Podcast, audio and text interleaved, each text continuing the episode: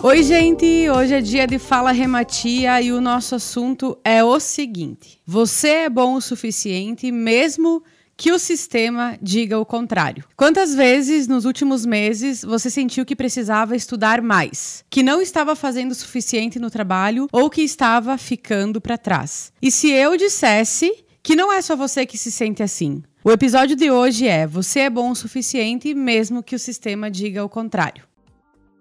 O Vitalitar Cabelo e Estética é parceiro do Fala Rematia. Sabe quando a gente sente vontade de mudar o cabelo, fazer uma unha diferente, cuidar da pele, dar um jeito na sobrancelha? Isso é sinal de que precisamos dos trabalhos da equipe do Vitalitar Cabelo e Estética. São anos de experiência e tudo que é feito lá tem muito carinho e cuidado. Indicamos muito. Siga o Vitalitar também no Instagram, arroba Cabelo e Estética. Tem uma frase que eu gosto muito, que dias atrás eu encontrei ela pelo Instagram, que diz o seguinte: Tentando do que você admira nos outros em você, que se você olhasse menos para fora e mais para dentro, veria que a comparação é um grande desperdício. E eu quero começar o Fala Rematia de hoje com essa frase, justamente porque, eventualmente, a gente não está se sentindo o suficiente, justamente por olhar para as outras pessoas, para as outras empresas, para os outros colegas, entendendo que eles têm mais do que a gente tem, que eles conseguem mais do que a gente consegue, que eles faturam mais do que a gente fatura. Então, se a gente olhasse mais para quem nós somos, talvez a gente conseguisse compreender que nesse momento nós já somos bons o suficientes com os recursos que a gente tem, com o conhecimento que a gente tem. E se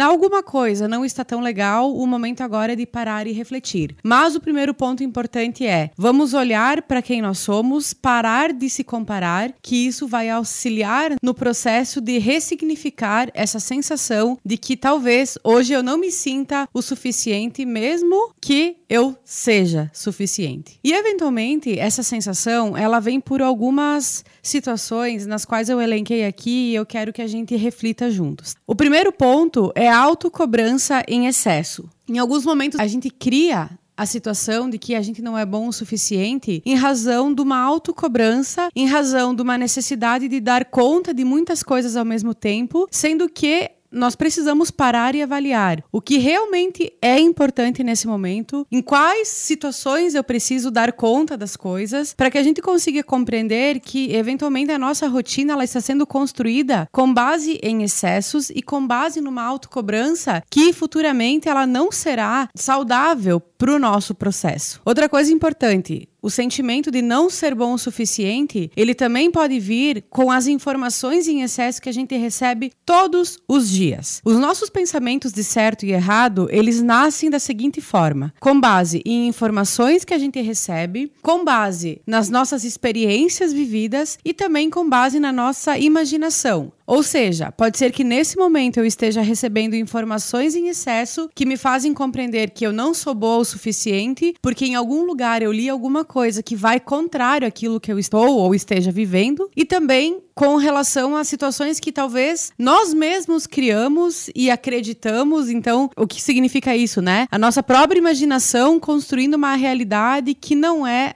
a verdade. Outro ponto importante: as comparações em excesso. Iniciei o, o Fala Rematia de hoje trazendo aquela frase de que se a gente olhar menos para fora e mais para dentro, a gente vai conseguir se sentir mais completo e consequentemente suficiente. Quando a gente se compara, a gente a comparação ela caminha do lado da frustração, caminha do lado da negação. Então não tem como nós compreendermos se eu estou sendo boa ou não boa, suficiente ou não suficiente, se eu não parar de me comparar com as outras pessoas. Eu só tenho o direito de me comparar a quem eu fui. Então, por exemplo, amanhã eu posso me comparar sobre quem eu fui hoje, olhando que pontos que eu posso melhorar, aonde que a gente pode desenvolver novas habilidades, mas nunca olhando para minha vizinha ou para o meu colega, porque as vidas são diferentes e é aí que começam os conflitos de certo e errado, que também são consequências da gente começar a se sentir não suficiente. Agora, esse ponto eles têm muita relação com a nossa cultura de trabalho. Então, no trabalho, eventualmente esse sentimento ele é muito presente. E olha só o que, que acontece acontece? A cultura do trabalho aqui no Brasil é uma cultura de excessos. Então, ela surge através das horas de trabalhos que precisam ser muito bem aproveitadas para que a gente consiga dar conta de muitas coisas. E outro ponto importante, que a nossa cultura, ela gera na gente um sentimento de urgência, um medo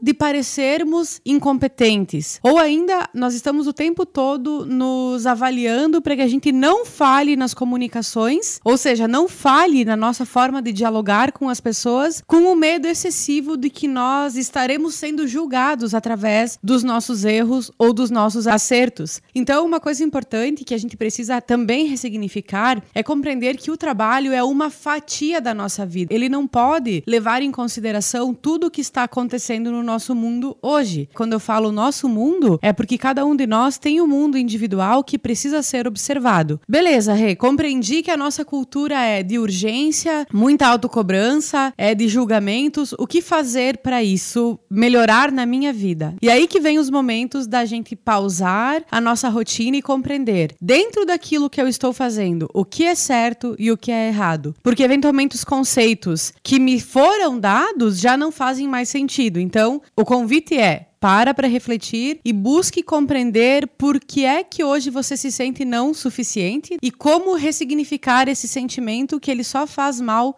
para quem vive ele. Beleza? Outro ponto importante, dentro desse assunto ainda, tem momentos nos quais a gente se sente cansada, ou cansado? E o que fazer com esse sentimento? E aí é, vem também uma frase coletada de uma leitura que eu fiz dias atrás que diz assim: ó, render mesmo quando tudo na sua vida está ruindo foi a forma que você encontrou para lidar com o caos. Mas isso não substitui a necessidade de parar de vez em quando. O que, que significa isso? Que mesmo que a nossa vida esteja aos frangalhos, nós fomos ensinados que mesmo nesses momentos a gente precisa render, produzir, e isso acaba se tornando automático no nosso dia a dia. E qual que é o convite do Fala Rematia de hoje? Nós não precisamos render o tempo todo. Momentos de pausa são extremamente necessários. E a gente não precisa substituir, por exemplo, uma insatisfação numa área da vida e despejá-la toda no trabalho. Ou seja, tô com os meus hobbies e lazer fracassados. Até hoje não encontrei o que eu gosto de fazer. Dessa forma, eu vou usar todo o tempo que eu teria ocioso para fazer alguma coisa legal e vou trabalhar e vou produzir. A cultura nos incentiva a fazer isso. Porém, a gente precisa entender até onde nós estamos indo que não esteja ultrapassando o nosso limite, porque senão, qualquer dia desses a gente vai esgotar, mesmo que a gente não perceba o nosso esgotamento. Porque muito desse sentimento de insuficiência também vem através do cansaço, através dessa autocobrança excessiva que eu já falei no início, e através das comparações. Pessoal, tem pessoas que produzem mais, que a força de vida dessa pessoa é o trabalho.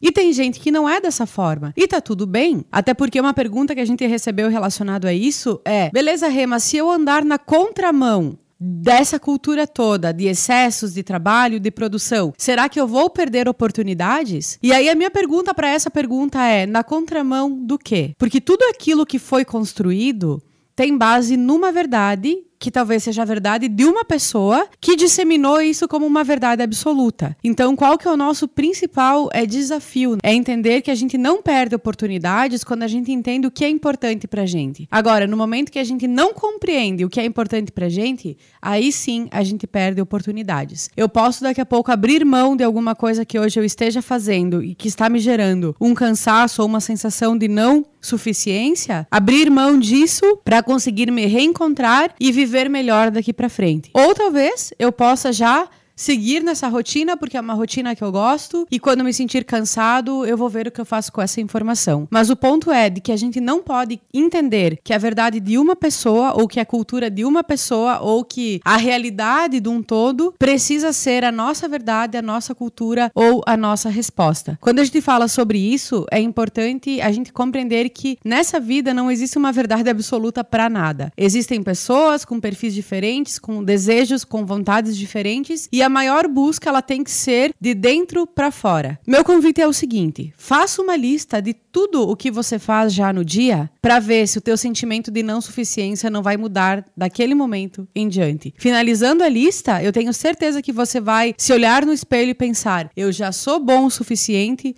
mesmo que o sistema diga o contrário. Beleza? Espero que tenha feito sentido e o meu convite é que a gente não pare de pensar sobre isso e que todas as vezes que a gente tiver esse sentimento, que a gente pare e reavalie aonde que eu preciso melhorar. E às vezes é só o nosso ponto de vista com relação a alguma situação, tá bom? Um beijo, gente, até o próximo programa.